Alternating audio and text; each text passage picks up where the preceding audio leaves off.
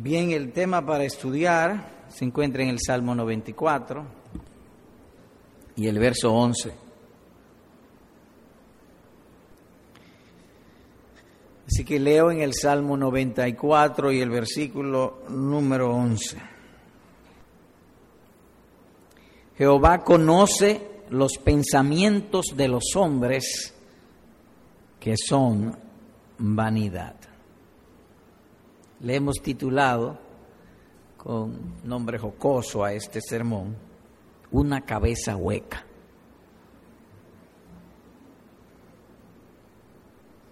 Porque ciertamente entendemos que eso es lo que está hablando el texto. Cuando uno se acerca a ciertos textos de la Biblia, una de las cosas que usualmente hacemos de primero es la cualidad del verso. Y cuando leímos o leemos esto, no sería difícil notar que encierra la idea de un asunto de cualidad negativa. El versículo no es un elogio, más bien es una censura, es una tacha. Y siendo Dios quien lo dice, entonces la tacha o la censura aquí es algo para ser tenido muy en cuenta. Porque no solamente es eso, sino también que es en cierta manera denigrante. Peor aún, de que no dice que sea a algunas personas, sino lo generaliza, los hombres. Jehová conoce los pensamientos de los hombres, que son vanidad. Y esto difiere mucho de lo que piensan los filósofos, los psicólogos y mucha otra gente de este tiempo, gente que ellos llaman importante. Hace poco leí un periódico lo siguiente, que Dios no hace baratijas y por tanto el hombre por sí es muy importante. Eso fue lo que dijeron, pero esto le sale al frente. Esto dice lo contrario. La conclusión que esa persona ha hecho parece lógica, pero Dios no habla así. Como diría C.S. Lewis.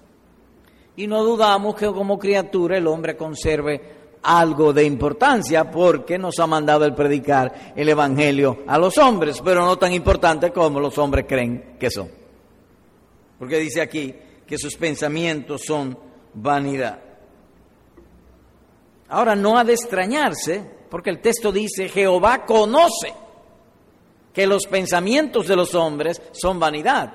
Es decir, que si los pensamientos de los hombres son vanidad, no se extraña que se hagan declaraciones de esa manera. Ahora, para Dios, los pensamientos de los hombres son vanidad. De manera que de lo que el hombre más se distingue, o se autoexalta o se jacta, su inteligencia, su progreso, su avance, su tecnología, resulta aquí que es su vergüenza, porque son vanidad. La humanidad se gloría de sus avances científicos, desarrollo tecnológico, la conquista de los misterios de la naturaleza y otro tanto, pero no obstante, a pesar de eso, de su gloria, el Creador dice otra cosa. Lo que los hombres tienen por sublime delante de Dios es abominación. Sus pensamientos son vanidad. Por lo tanto, cuando uno lee el versículo y cuando uno lo comenta como la manera que lo hemos hecho, de seguro que en nuestra mente se levantan ciertas interrogantes. O en otras palabras, demanda estudio y atención. Así que eso pretendemos hacer. Por lo tanto, le haremos dos preguntas al versículo. ¿Qué significan aquí los pensamientos? Demanda eso. Y segundo, ¿qué significa vanidad de mente? A la luz del pasaje. Así que empecemos con lo primero. ¿Qué significa aquí o significan aquí los pensamientos del hombre? Estrictamente sus pensamientos. Dice el versículo, Jehová conoce los pensamientos de los hombres que son vanidad. Y se pueden ver allí tres asuntos, a saber, una facultad, Jehová conoce. Un territorio o posesión, los pensamientos del hombre. Y una cualidad, son vanidad. Así que el versículo parece decir que el ser humano no se da cuenta de su vergüenza, pero Dios sí. Dios sí se da cuenta y Dios nos está hablando diciendo las cosas no son como tú piensas que son, son de otra manera. Así que si son vanidad, no es extraño que no sepa su realidad mental, y mucho menos espiritual. Ahora, en el contexto, hombres aquí lo explica, se refiere al no creyente o al incrédulo. Mire al final del versículo número 2. Da el pago a los soberbios. ¿Hasta cuándo los impíos? ¿Hasta cuándo, oh Jehová, se gozarán los impíos? Verso 11, Jehová conoce los pensamientos de los hombres que son vanidad. De modo que aquí no se refiere a los creyentes, a los regenerados, se refiere bien a los soberbios, a los impíos. ¿Y quiénes son los soberbios? Bueno, los soberbios pueden catalogarse en dos clases. Hay lo que se llaman ateos profesantes, ellos dicen yo no creo en Dios, ellos profesan, declaran con su boca que no creen en Dios. Pero hay también lo que se llaman ateos en la práctica. Ya no tanto con su lengua lo confiesan o lo profesan, sino con sus hechos. Es decir, tanto sus palabras, en algunos casos, y en otros sus hechos, y en otros sus palabras y sus hechos, son ateos. De eso está hablando el texto. Ellos se jactan, pero se jactan de lo que es su vergüenza. Sus pensamientos son vanidad. Por lo tanto, no se trata del alma que ha sido regenerada o tiene la mente de Cristo, y quizá, pudiéramos hablar de eso en otra oportunidad. Y, como el hombre creyente tiene alguna dosis de incredulidad, también hay en él pensamientos de vanidad, pero él suele detectarlo por la influencia y la obra del Espíritu Santo y negarse a ellos o mortificarlo. Porque los creyentes se caracterizan por eso, ellos mortifican o hacen morir los malos deseos y los malos pensamientos. Ahora dice el texto, los pensamientos de los hombres. ¿Y qué son los pensamientos? Todos y cada uno de los actos u operaciones de la mente todos y cada uno de los actos u operaciones de la mente. Esos son los pensamientos, esos son tus pensamientos. En términos generales. En términos particulares, razonamientos, consejos, consultas, propósitos, motivaciones, resoluciones, determinaciones, deseos, fines y cuidados. Así que en tanto en general como en particular, eso llamaríamos los pensamientos, a diferencia de los actos externos o acciones.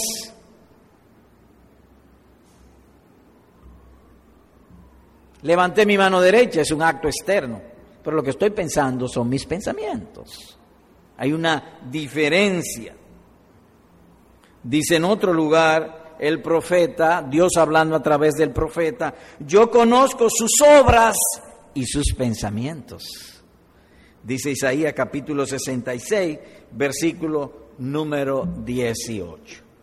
Vayamos a un texto en Génesis 6 para abonar la idea de lo que venimos hablando, la respuesta a la pregunta que se ha hecho, que son los pensamientos de los hombres.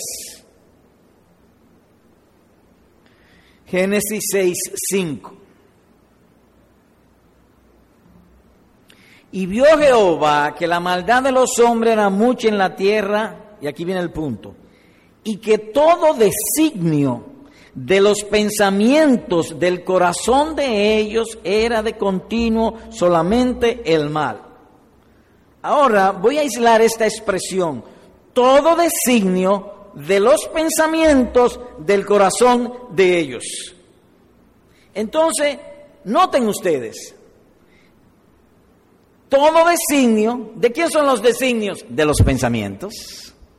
¿Y de quién son los pensamientos? Dice allí del corazón. Entonces el corazón para pensamientos y de allí los designios. Así que no hablaremos tanto de los pensamientos per se, sino de las motivaciones y de los designios del hombre. Y creemos que eso de lo que está hablando, o de eso viene hablando el Salmo 94. Así que todo pensamiento es lo que viene con la mente. Multitud de cosas vienen al cerebro. Todo eso son pensamientos. Cuando usted oye la predicación, se levanta un pensamiento. A veces entiende, otra vez no entiende, a veces se goza, otra veces no se goza, a veces se disgusta, otra veces no se disgusta. Y todo eso le lleva a un designio. Todo lo que sucede dentro de la mente son los pensamientos. Cuando uno tiene propósito de algo, de seguro que antes lo piensa. Es allí donde uno nace. Eso es lo que uno es, lo que uno piensa. Cómo uno piensa. Más aún, todo cuanto uno siente también se da en el suelo del entendimiento. Lo que usted siente se da en el suelo del entendimiento. Hay un suelo llamado entendimiento. Yo entiendo que esto es agradable y siento placer. Yo siento, veo que es agradable y siento disgusto.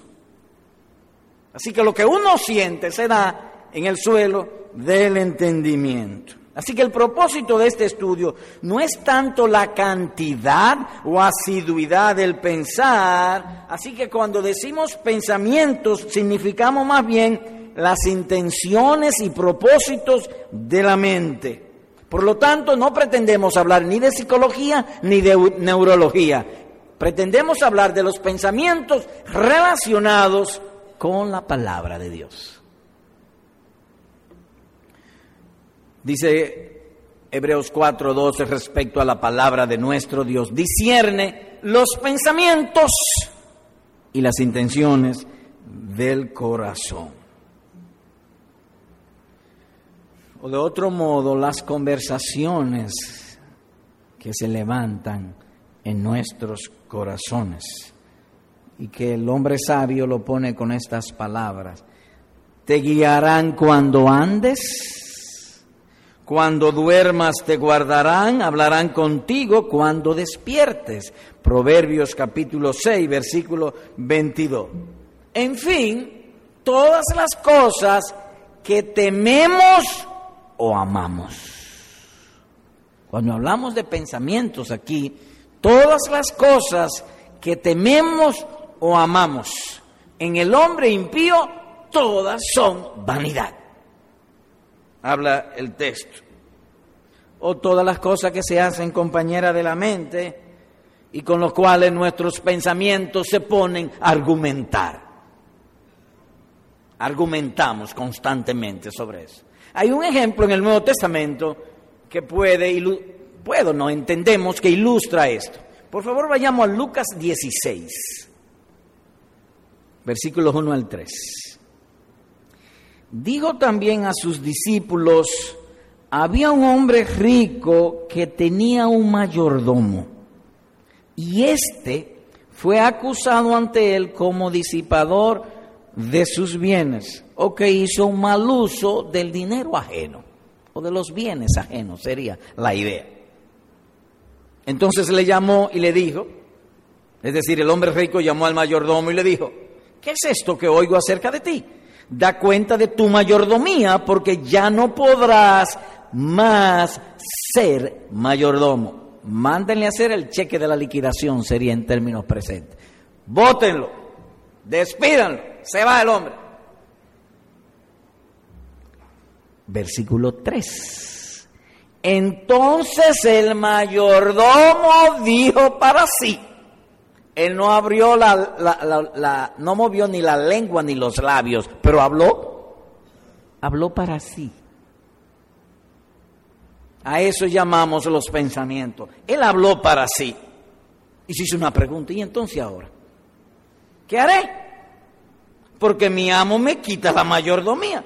Cavar no puedo. Mendigar me da vergüenza. ¿Por qué él se preguntó eso? ¿Por miedo? Así que de lo que vamos a hablar o de lo que estamos hablando es todo lo que tememos o amamos. Y eso hace que uno hable mucho dentro de sí. Los pensamientos, miedo al futuro o esperanza con el futuro. Él tuvo miedo al fracaso. ¿Y qué haré ahora? Me han despedido, me di en el cheque de la liquidación. ¿Y qué hago? Todo su ser se envolvió en deliberaciones de la mente. En otro lugar dice la manera como se forman esos pensamientos. En Proverbios dice de este modo, perversidades hay en su corazón. Y en el mayordomo había perversidades. Él no pensó en Dios, ni en Cristo. Él pensó en las criaturas. Su felicidad estaba amarrada a las criaturas. Anda pensando el mal en todo tiempo, siembra las discordias. Proverbio capítulo 6, versículo número 14. De manera que el corazón no regenerado o idólatra por naturaleza, concibe o genera sus pensamientos de ese modo. Y el profeta Isaías agrega en otro lugar, confían en vanidad y hablan vanidades, conciben maldades y dan a luz iniquidad. Sus pensamientos, pensamientos de iniquidad, destrucción y quebrantamiento hay en sus caminos, Isaías 59, versículos 4 y 7. De modo que el corazón humano no regenerado, cuyos pensamientos son eh, vanidad, es la madre y la matriz de la maldad. Es allí que se origina y es lo que contamina al hombre. Se habla mucho ahora y hay una especie de religión por la calidad de la comida, y por la medicina y muchísimas cosas. Y eso, eh, en términos naturales, pues está bien. Lo malo es que se haga una religión. Eso sí sería malo. ¿Y por qué ellos lo hacen una religión? Porque el pensamiento de los hombres es vanidad. Mire conmigo Mateo 15, por favor, para abundar sobre la importancia de esto que salía al frente por esa nueva religión que se ha, se ha surgido ahora. Mateo 15, versículos 18 y 19. Desde el 17 voy a leer porque da una nota dramática y acentúa la vanidad de los hombres.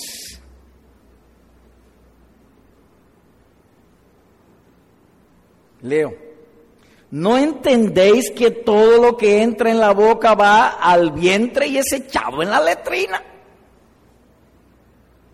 Todo lo que el hombre come se va a la panza y de la panza, bueno, como ya no hay tanta letrina en nuestro medio, al inodoro, pero lo mismo, conceptualmente lo mismo, a la letrina.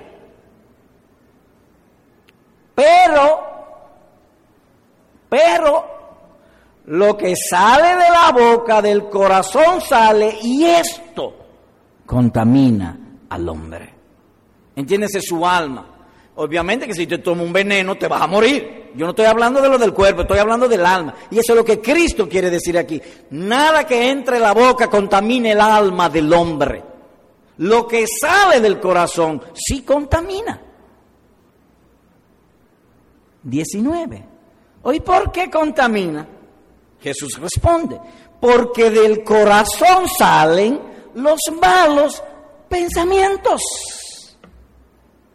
Los homicidios, los adulterios, las fornicaciones, los hurtos, los falsos testimonios, la blasfemia. Estas cosas son las que contaminan al hombre. Pero el comer con las manos sin lavar no contamina al hombre. La homosexualidad, el lesbianismo, el robo, la corrupción sale del corazón, de los pensamientos del hombre. Eso sí contamina al hombre, lo que sale de allí, pero no lo que entra por la boca. Así que eso, está hablando acerca de cómo se forman los pensamientos y la relación que tiene con el alma. Permítame ilustrar respecto a los impíos lo que estoy diciendo. Cuando una mamá ve su niño, de pronto el niño llegó de la escuela, el niño, y aparece en la puerta. La mamá lo llama y lo abraza, porque lo ama. De manera semejante, los impíos con el pecado y la maldad. Viene el pensamiento, como lo ama, lo abraza y se deleita y piensa y se goza en la continuidad de los malos pensamientos. Por lo tanto, lo que vemos ahora en nuestra sociedad, violencia, inseguridad, maldad, es tan solo la punta del iceberg. Eso es una ligera manifestación de lo que dice Dios y sentencia en estos textos que es el corazón del hombre. De manera que tú y yo podemos pasar como buenos frente a mi semejante, pero frente a Dios es otra cosa muy diferente.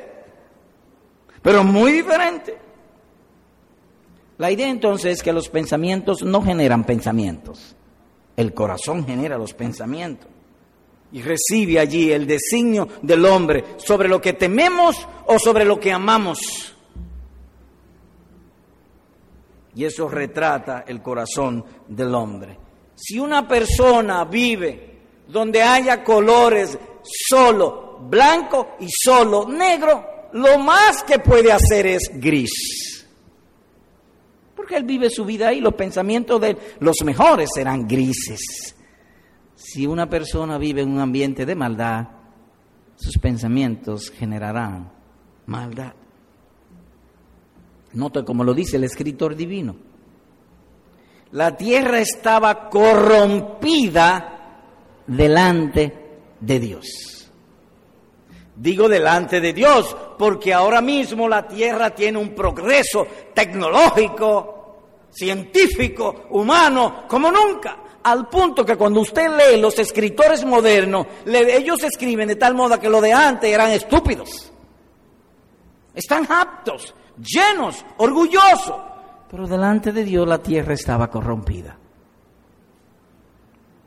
Estaba llena de violencia, Dios miró la tierra, he aquí que estaba corrompida, porque toda carne había corrompido su camino sobre la tierra, dice Génesis 6, versículos 11 y 12. El ambiente era malo y generador de maldades. De manera que nada es pensado o designado o entendido sin que antes uno no lo comprenda aún la maldad. Nosotros sabemos usualmente lo que es maldad y lo que no es. Alguien pudiera decirme, supóngase que alguien me diga en chino barriga verde. Yo me quedo como si nada. Yo no entiendo. Ni me ofende, ni me va, ni me viene. Pues yo no entiendo. Pero si entiendo, inmediatamente se genera un pensamiento y un designio. O de disgusto, o de burla, o de venganza o de lo que sea. Pero primero uno entiende. Es como la imaginación, la imaginación no tiene poder para pensar. El corazón sí produce pensamiento y la imaginación se entrega tras eso que el corazón ha pensado. Así que el resumen de la mente es dicho de esta manera. Jehová conoce los pensamientos de los hombres que son vanidad. Así que hemos respondido a la primera pregunta, ¿qué son los pensamientos? Ahora la segunda pregunta, ¿qué significa vanidad de mente? En general, que nuestros pensamientos como seres humanos delante de Dios son vanos.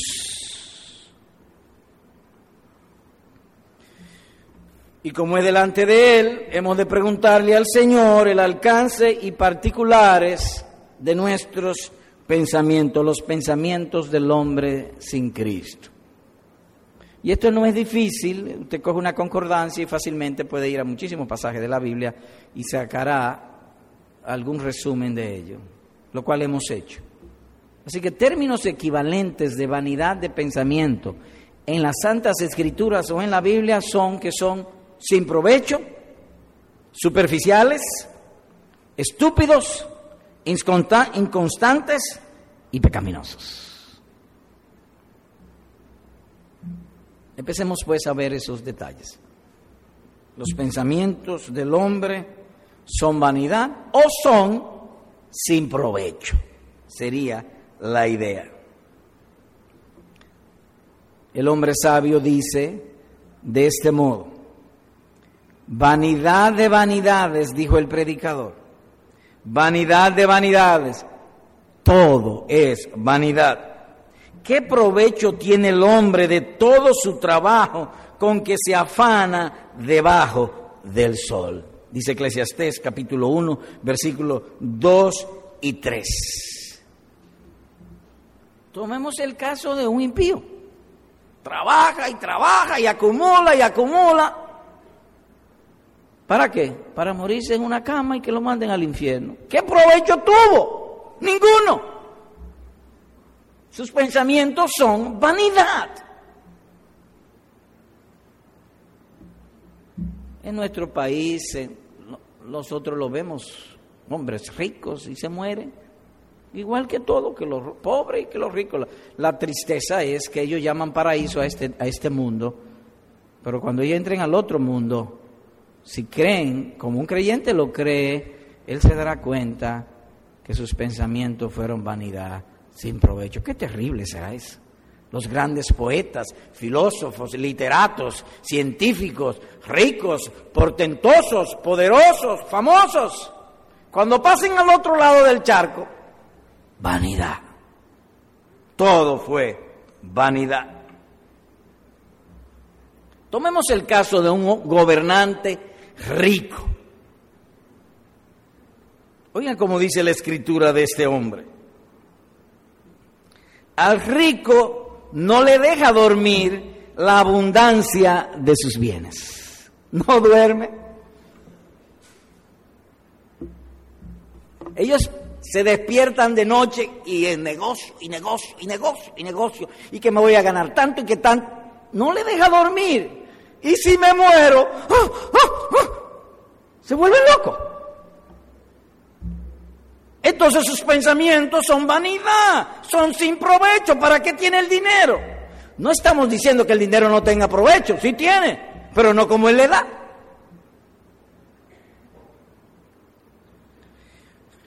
Otro rico. Dios le da riquezas y bienes y honra. ¡Wow! Muchos bienes, dueños de televisión, dueños de periódicos, dueños de grandes tiendas, pero además de eso, dinero y honra. Lo invitan a una conferencia para hablar de cómo vivir la vida. Y ellos van. Los hay, los hemos visto. Y nada le falta de todo lo que su alma desea. Pero Dios no le da la facultad de disfrutar de ello, sino que lo disfrutan los extraños. Esto es vanidad y mal doloroso. Los amigos de sus, hijos que no son tan ricos, cuando lo invitan a esa casa, ¡uh! lo disfrutan, pero ellos no pueden. Tienen que ir a trabajar.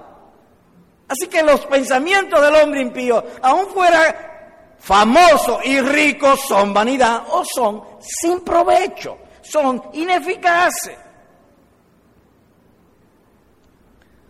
Lo que vio como su felicidad ahora resulta como su tormento. Esta crisis en la bolsa de valores lo ha vuelto loco.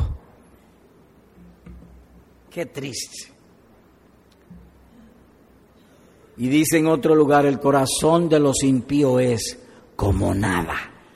Proverbios 10:20. A diferencia del verdadero creyente. Oigan lo que dice del verdadero creyente. El hombre bueno del buen tesoro del corazón saca buenas cosas. Mateo 12, 35. Ahora, ¿de dónde la saca? Cuán precioso me son, oh Dios, tus pensamientos, dice el Salmo 139, versículo 17, de la palabra de Dios. No de él mismo, de la palabra de Dios. Porque su buen pensar no es suyo, sino de otro. Él dice, oh Dios, tus pensamientos. Pero además los pensamientos vanos significa que son superficiales. Ahora déjenme darle una nota a los amigos que están aquí. Estas conclusiones no son del predicador ni de la iglesia, son de Dios, de la palabra de Dios. Así que no te enemiste conmigo. Es cierto que el impío, hablando de que son superficiales, se considera sabio, de buen entendimiento, de sano juicio, pero la realidad es, no es así. Ellos no saben vivir o no saben vivir bien. Ellos creen que su felicidad es poseer. No, no solamente de posesiones vivirá el hombre, sino de toda palabra que sale de la boca de Dios.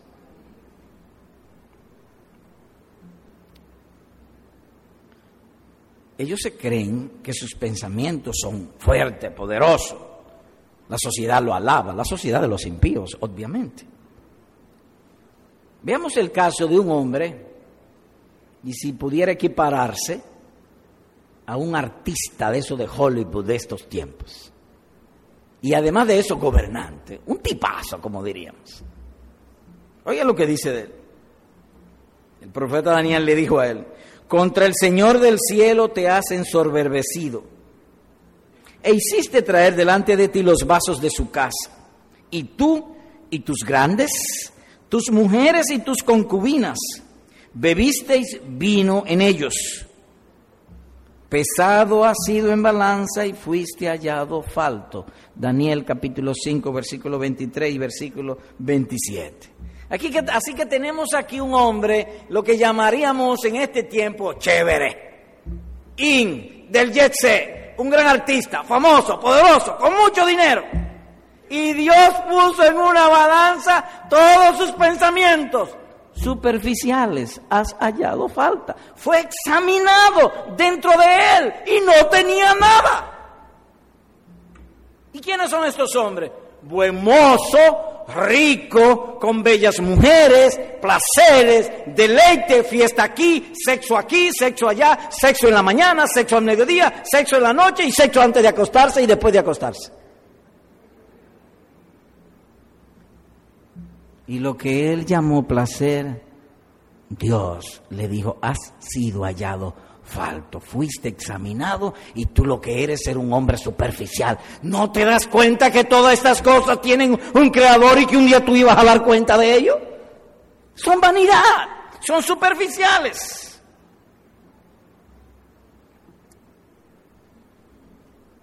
Señor predicador, se me ocurre una pregunta. Ajá, ¿cuál es la pregunta? ¿Cómo saber si una mujer es superficial? Usted está hablando de los artistas. Permíteme leer. Su atavío es de ramera y astuta de corazón, alborotadora y rencillosa, sus pies no pueden estar en casa, unas veces está en la calle, otras veces en las plazas, rinde con la sabiduría de sus muchas palabras, la salamería de sus labios. Proverbio capítulo 7, versículo 10 al 12. Sí, pero usted puede desglosarme eso, sí, dice que su atavío es de ramera. Es una necesidad en todas las mujeres, Dios la ha hecho de esa manera, que se atavíen, que se adornen, pero esta es de ramera. Y yo creo que no hay que abundar mucho sobre eso. Como caracterizamos a la ramera, oye, constantemente está vendiendo su mercancía y no la oculta. Eso es una mujer vanidosa. Superficial de mente y es tan superficial que piensa como un pajarito. ¿Y de dónde te saca eso? Oiga lo que dice Dios. Como el ave que se apresura a la red y no sabe que es contra su vida hasta que la saeta traspasa su corazón. Proverbios 7, 22 al 23.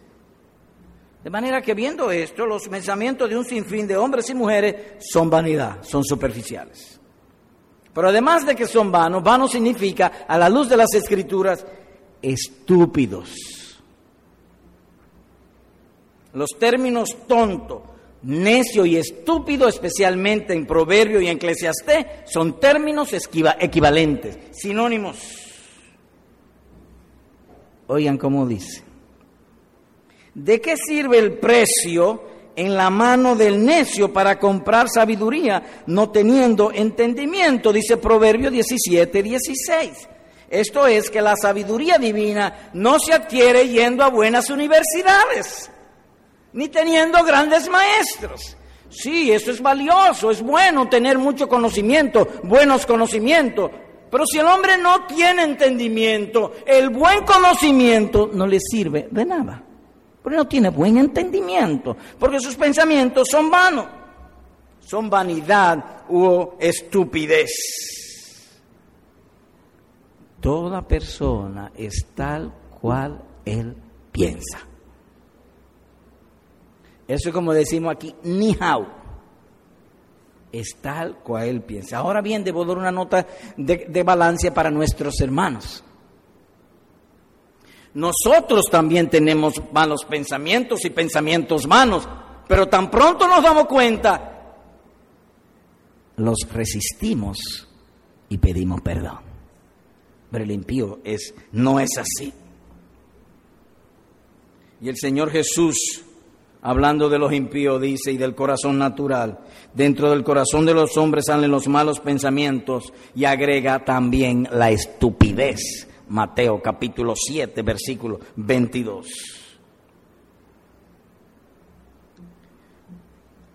Permítame traer aquí un comentario de San Waldron sobre este tema. y aplicado que aplica a nuestra ocasión. Leo. Muchas personas cuando están en problemas buscados y conseguidos por su propia estupidez, piensan así. Oran a Dios que los libre del problema, pero nunca piensan que es culpa de su propio pecado. Se apoyan en su propia opinión y esfuerzo. Son estúpidos pues solo tendrían que arrepentirse y no tratar de remediar el problema con su propio esfuerzo. Sus pensamientos lo enredan, porque sus pensamientos son vanidad. Termina la cita. Pero los pensamientos vanidosos también son aéreos e inconstantes. Aéreos e inconstantes. El salmista lo sentencia con estas palabras. El hombre es semejante a la vanidad. Sus días son como la sombra que pasa. ¿Cómo? El hombre es semejante a la vanidad y sus días son como la sombra que pasa. Entonces pone vanidad y sombra, términos equivalentes. Y la sombra no permanece. Es por un rato, rápidamente se va de donde entonces inferimos que los pensamientos humanos también son inconstantes, aéreos. Como dicen por aquí, las palabras de los hombres son como el que se las lleva el viento, no pesan nada, se las lleva el viento, o son ligeras. Sobre todo el hombre moderno se jacta de grandes cosas, sin embargo no se da cuenta de algo tan elemental de que sus pensamientos son vanos y sin provecho. Somos tan vanos en nuestros pensamientos, aún el hombre moderno. Sentimos un dolorcito. ¿Y qué dice la mente? Un cáncer. Nos turbamos, de una vez nos turbamos. Estamos acostados, nos despertamos, nos hacemos un infarto y no es un infarto. Pero la mente le dice eso. No son vanos y superficiales, inconstantes los pensamientos. Si se nos olvida un nombre, tenemos Alzheimer.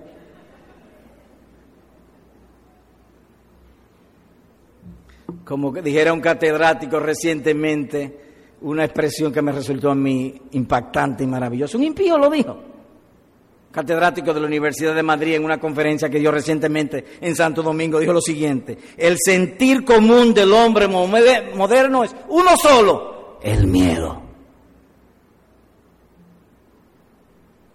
Todos estamos llenos de miedo. Por eso es que el dolorcito, la mente natural, decimos, un cáncer.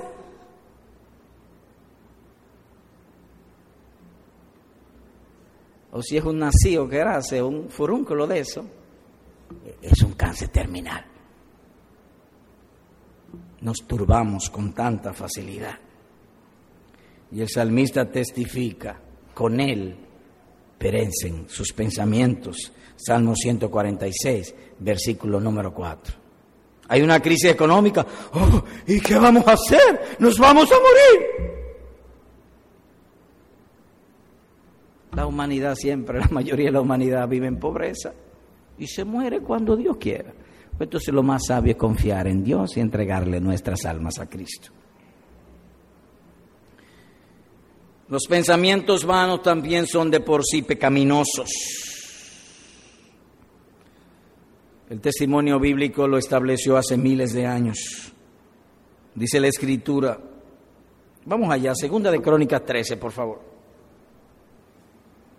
Segunda de Crónicas 13, versos 6 y la primera parte del 7.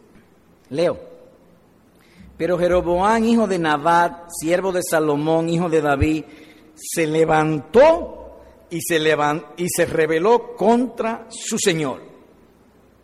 Y se juntaron con él hombres vanos y perversos. Nótense que según la palabra de Dios, en el diccionario de Dios, y como Dios clasifica y define las cosas, nótense que en este texto vano y perverso son equivalentes, o al menos andan siempre de la mano. Miren lo que claro. Y se juntaron con él hombres vanos y perversos. Ve una persona vanidosa y le aseguro que su corazón es un corazón perverso. Sea hombre o sea mujer, ve con vanidad y hay mucha perversidad sin controlar en ese corazón vanos y perversos, porque el pensamiento vano es también pecaminoso. Eso lo dice ahí claro. Y lo dice en otro lugar más claramente. El pensamiento del incrédulo o del vano o del necio es pecado. Proverbio 24, número 9. Hermanos amados, Dios nos ayude a librarnos de la corriente, la influencia de este mundo. En este mundo se piensa que los pensamientos son de poca consecuencia a menos que usted lo diga o a menos que usted lo manifieste en obras. Si usted no lo dijo o usted no lo hizo o hecho, entonces no son de consecuencia, pero delante de Dios es diferente. Muy diferente. Y dice Apocalipsis, todas las iglesias sabrán que yo soy el que escudriña la mente y el corazón. Apocalipsis capítulo 2, versículo número 23. Así que no importa tanto lo que el otro piense o no piense de mí. En el hombre que ha visto y ha conocido a Dios, lo importante es lo que Dios piensa de él. Ese es el punto aquí. Y esto, hermanos, ha de humillar y punzar el corazón de todo buen cristiano que me esté oyendo. Porque usualmente pensamos muy diferente. ¿Qué vimos hoy? El sermón fue estudiar este versículo. Jehová conoce los pensamientos de los hombres, que son vanidad. Y para ellos hicieron dos preguntas. ¿Qué significan los pensamientos? ¿Qué significa vanidad de mente? En cuanto a la primera pregunta, se dijo, todos y cada uno de los actos de la mente, razonamientos, consejos, consultas, propósitos y deseos, a diferencia de sus obras externas o acciones. Esos son los pensamientos del corazón. Sobre la otra pregunta se respondió así, los pensamientos del hombre incrédulo son vanos o sin provecho, son superficiales, son tontos, son inconstantes y son pecaminosos. Aplicación. Primero, hermano, humíllate delante de tu Dios por la vanidad de tus pensamientos. Y el proverbista te indica cómo se hace esta humillación. Si neciamente has procurado enaltecerte, y dice enaltecerte, no subirte, porque si se trata de subir mi cuerpo, yo me encaramo encima del púlpito, pero el enaltecimiento es en el corazón. Si tú te crees algo más de lo que tú realmente eres delante de Dios, si has procurado enaltecerte o si has pensado hacer mal, que es lo mismo, pon el dedo sobre tu boca. Dice Proverbios 30, 32. Por lo tanto, amado hermano, procura no disminuir la importancia de tus pensamientos. Considera, amado hermano, que todas las enfermedades, todas las violencias, la inseguridad, todos los problemas y miserias y situaciones miserables que ha conocido, que conoce y conocerá la humanidad, tuvieron en origen de un mal pensamiento. El pecado original entró por un mal pensamiento. La Biblia define a los creyentes con estas palabras. Los que son de Cristo han crucificado los malos pensamientos.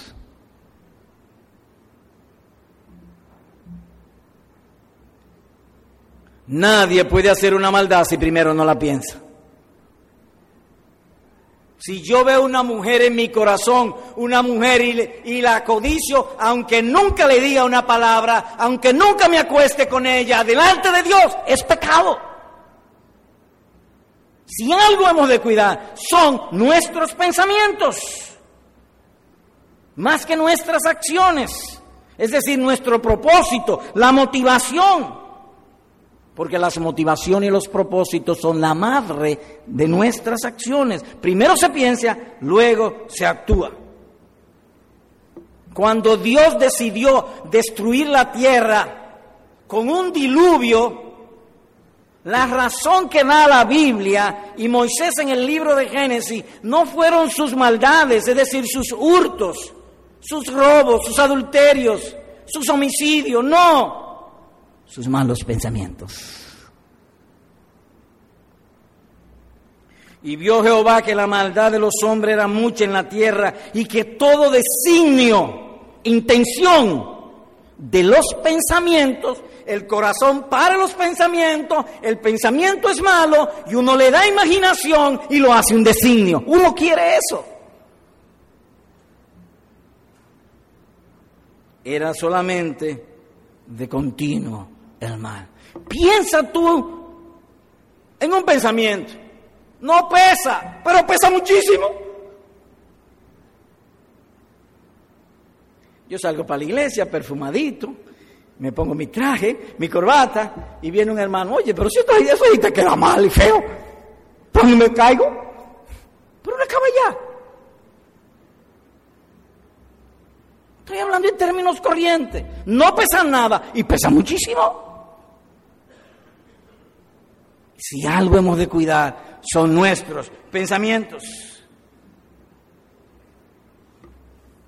Ahora bien, tú preguntarás, señor predicador, dime, yo creo que yo no soy creyente. ¿Y por qué? Usted sabe la cantidad de malos pensamientos que yo tengo.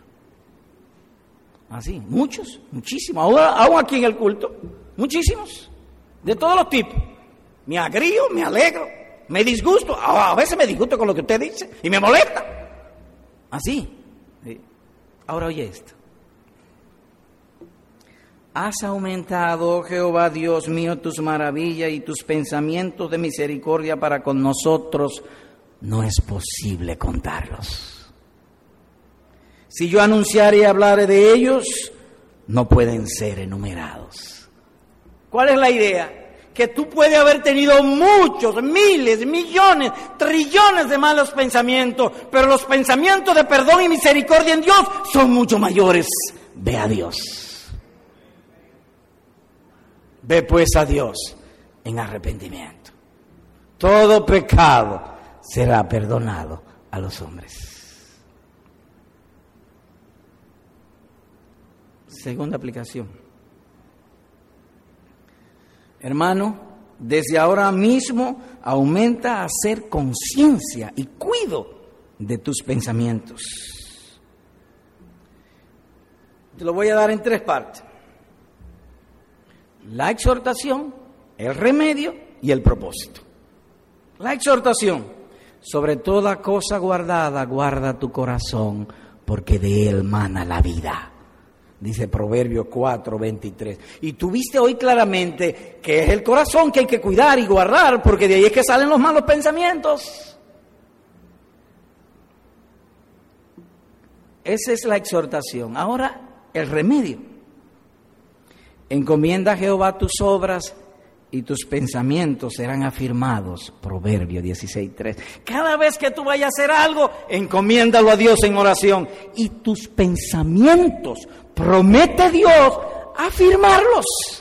Es decir, tus buenos pensamientos. ¿Y con qué propósito lo haré? llevando cautivo todo pensamiento a la obediencia de Cristo, es decir, para la gloria de Dios, según a los Corintios capítulo 10, versículo 5. Porque sin esto tu religión sería un simple cascarón vacío, sería pura vanidad. Ahora quisiera hablar a nuestros amigos. Amigo, el Evangelio es para ti. Es para ti el Evangelio. Hemos hablado aquí con un solo fin, la gloria de Dios, y buscando dos efectos, la edificación de la fe de los hermanos y la salvación de los no creyentes, es decir, traerlos al arrepentimiento. Ahora oye lo que Dios dice para ti, oye lo que Dios dice para ti. Deje el impío su camino y el hombre inicuo sus pensamientos y vuelva hacia Jehová, el cual tendrá de él misericordia y al Dios nuestro, el cual será amplio en perdonar. Isaías capítulo 55, versículo número 7. Voy a darte, voy a tratar, mejor dicho, de darte ahora un argumento para tratar de ganarte de que Dios tiene perdón, el Evangelio es para ti, para tratar de salvarte. Hay cosas y hay verdades que he hablado en esta mañana, especialmente con los pensamientos. Cuando hablamos del corazón, los pensamientos, los designios, que sentiste temor, como si yo me hubiese metido dentro de tu cabeza. Sobrecogió temor a ti. Ahora, ¿por quién? ¿Por mí? No, pues yo no puedo matar ni una mosca. Y yo no sé si, si eso ha sucedido. Tú lo sabes, pero yo no. Es decir, yo no puedo decir tu nombre. Dios te habló. ¿Y para qué? Vuelvo y te repito. Deje limpio su camino y el hombre inicuo sus pensamientos y vuelva hacia Jehová, el cual tendrá de él misericordia y el Dios nuestro, el cual será amplio amplio. Hay cosas que en este mundo son amplias, pero la amplitud de Dios, todo el universo, si se pusiera a poner en una balanza, dice la escritura que es como menudo polvo para Dios, no pesa, no vale nada. Ahora, en ese Dios apliquemos su amplitud su amplitud para perdonar, amigo mío. Así que ahora es el momento. Hoy es el día de salvación. Ahí mismo en tu asiento. Señor, sí he sentido cuando el predicador me hablaba, como algo dentro de mí me hizo eco, mi conciencia. Sí estoy en falta. Perdona mis pecados.